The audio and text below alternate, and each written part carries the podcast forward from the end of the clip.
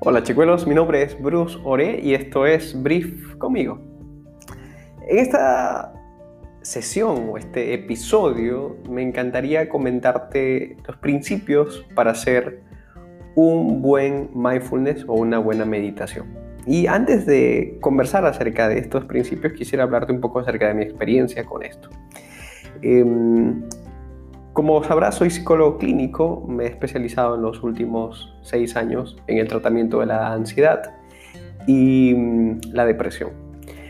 Mm, trabajando con pacientes eh, con problemas de ansiedad, me daba cuenta que las herramientas psicológicas que venían desde la terapia cognitivo-conductual si bien es cierto, habían aportado muy buenos beneficios eh, en, el, trabajo, no eran suficientes para todos los pacientes. Los tiempos han cambiado, así que las fórmulas también cambian.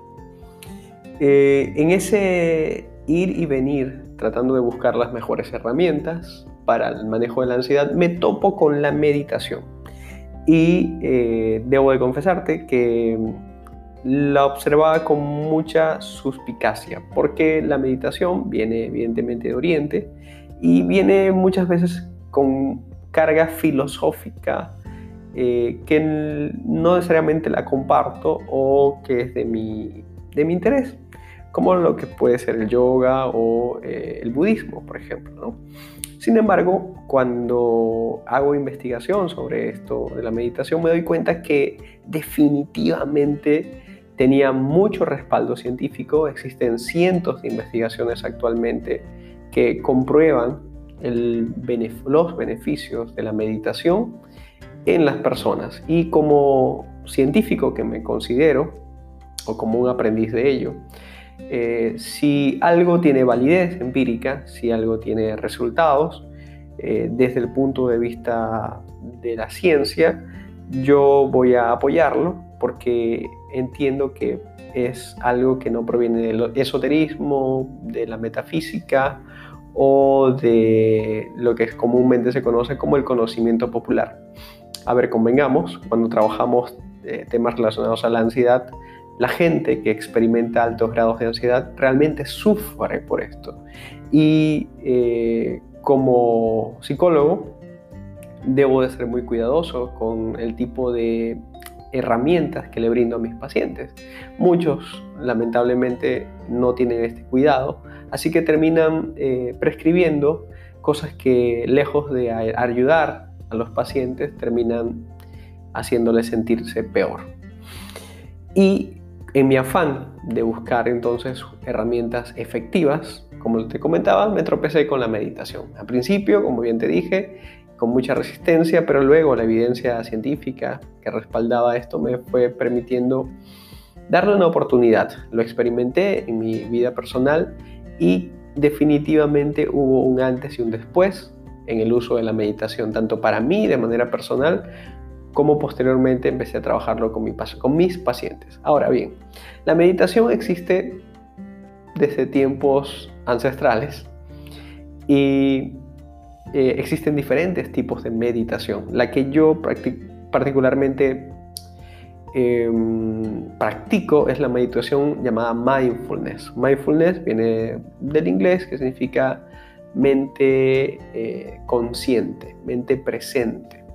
Y mm, es una meditación que ha depurado todo lo filosófico, eh, religioso y estas prácticas un poco más ligadas a la metafísica y se ha quedado con lo que realmente sirve y que tiene evidencia científica. Con esta meditación es con la que yo estoy trabajando actualmente y he visto muy buenos resultados en el manejo de la ansiedad y la depresión. Entonces, dada esta introducción, que quiero hacerla porque quiero empatizar con todas aquellas personas que tienen cierta suspicacia y la ven aún con reserva. Eh, igualmente te invito a que puedas a través de tu propia iniciativa también investigar al respecto y lo más seguro es que termines como yo, alguien reacio, terminando siendo alguien que más bien eh, pueda amplificar eh, el conocimiento de esta muy buena herramienta. Muy bien, entonces eh, la meditación, como te decía, ha permitido encontrar o ha permitido que las personas vivan una vida más dichosa. Em, reduciendo en primer lugar el cortisol, que es la hormona del estrés, que es aquella que nos causa, por ejemplo, eh, enfermedades psicosomáticas, em, la que baja nuestras defensas y nos expone a enfermarnos, porque nuestro sistema inmunológico eh, desciende dramáticamente cuando estamos en periodos de estrés muy, muy altos. Además de eso, ayuda a reducir algo que en psicología conocemos como la rumiación. La rumiación básicamente es ese disco rayado que está en nuestra mente y que muchas veces en pacientes con depresión está continuamente allí. O un ejemplo podría ser una persona que ha perdido un ser querido o que ha terminado una relación de pareja y constantemente se reprocha porque terminó la relación, por qué fue tan tonta, tan tonto, por qué no hizo una u otra cosa. Y ese disco rayado nos atormenta, nos hace realmente sentirnos infeliz. Y aunque queremos escapar de ese disco rayado, aunque queremos callar esa voz, no lo conseguimos. Eh, y no lo conseguimos en primer lugar porque la respuesta natural que es intentar callar la voz no es la solución ya que si yo te dijera, por ejemplo, en este momento, no pienses en un elefante rosado, estoy seguro que tú lo acabas de pensar, al igual que yo lo he pensado, porque nuestra mente funciona de esta forma. Mientras más negamos algo, eh, más va a aparecer en nuestra mente. Entonces lo mejor, parece que el mejor camino para esto podría ser la aceptación. Ahora, siempre tenemos problemas con el tema de la aceptación, porque creemos que la aceptación es igual a resignación. Y a la aceptación que yo me refiero en este, en este tipo de práctica es la aceptación como vehículo para el cambio. Es decir, estoy mal en este momento, pero me abro a estar bien en el futuro. Bien, entonces, como te comentaba, la meditación ha permitido bajar eh, cuando es utilizada a mediano o largo plazo, eh, baja estos niveles de rumiación, haciendo evidentemente que nuestra vida pueda ser mucho mejor. Entonces, ¿cuáles son los principios para hacer una buena meditación? Bueno, en primer lugar, eh, es tener una mente de principiante. Tener una mente de principiante significa que puedo equivocarme, puedo hacerlo mal, que tengo que renunciar a los resultados.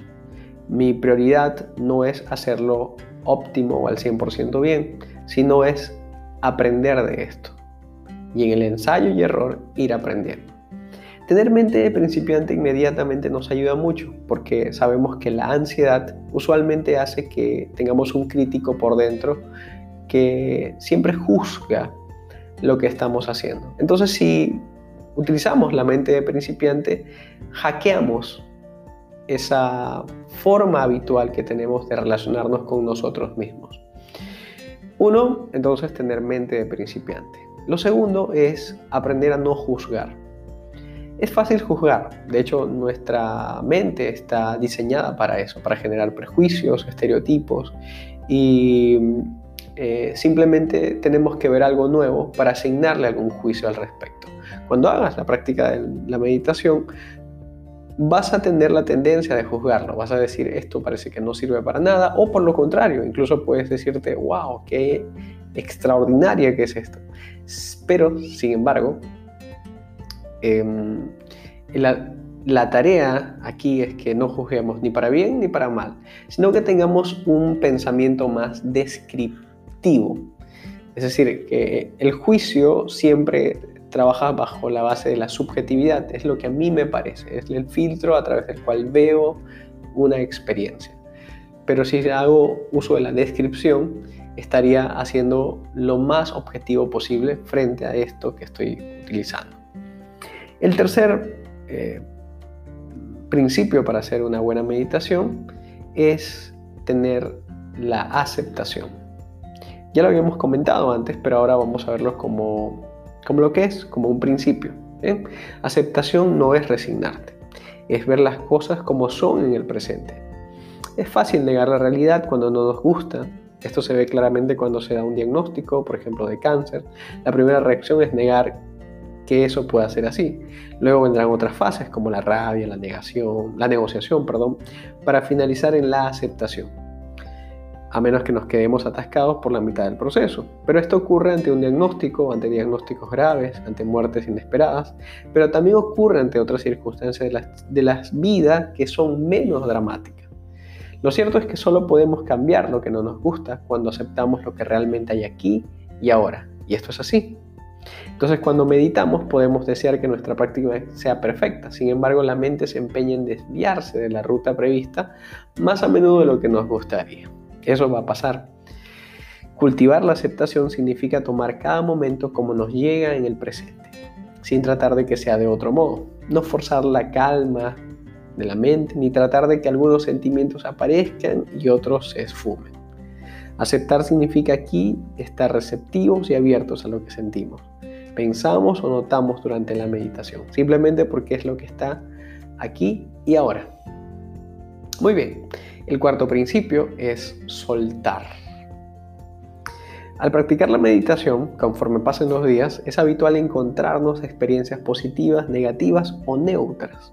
Un día podemos encontrar, por ejemplo, una calma profunda mientras practicamos la meditación, mientras que otro día tal vez nos invada la ansiedad practicando la meditación. Así como otro día puede ser totalmente insulso, ni bueno ni malo. Pronto en realidad vamos a descubrir que nuestra mente trata de prolongar las experiencias positivas y reducir las negativas o las neutras. Nos sentiremos tentados a mantener y repetir aquellos pensamientos, sensaciones y emociones que la mente juzga como positivos.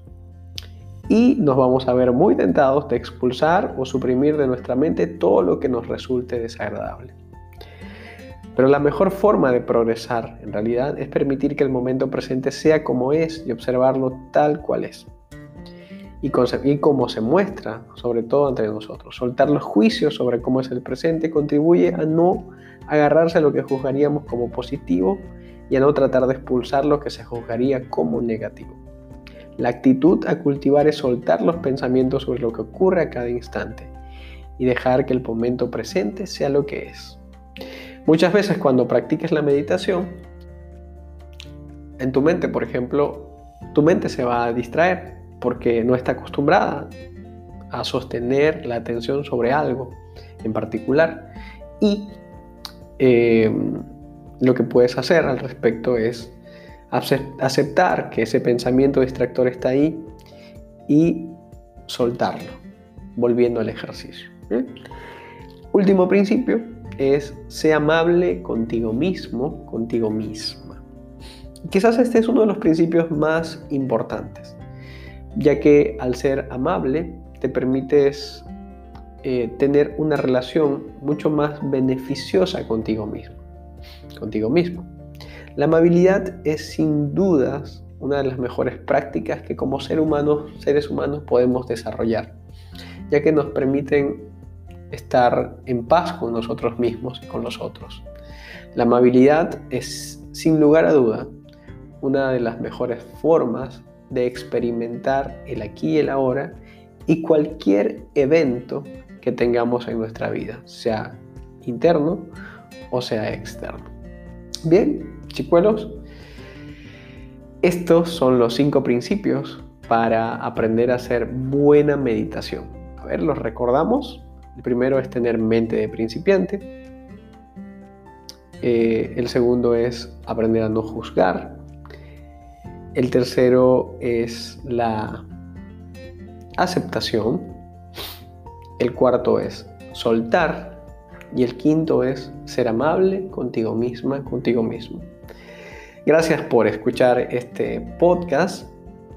Eh, me puedes conseguir a través de mi red Instagram como psico.bruce y en mi Facebook como Bruce Ore. Estaré encantado de conocerte de saber de ti y si este video ha sido para ti, perdón, este audio ha sido para ti beneficioso, pues te invito a que puedas compartirlo con más personas y así podemos ayudar a muchos a través de este contenido. Un abrazo gigante, nos vemos pronto.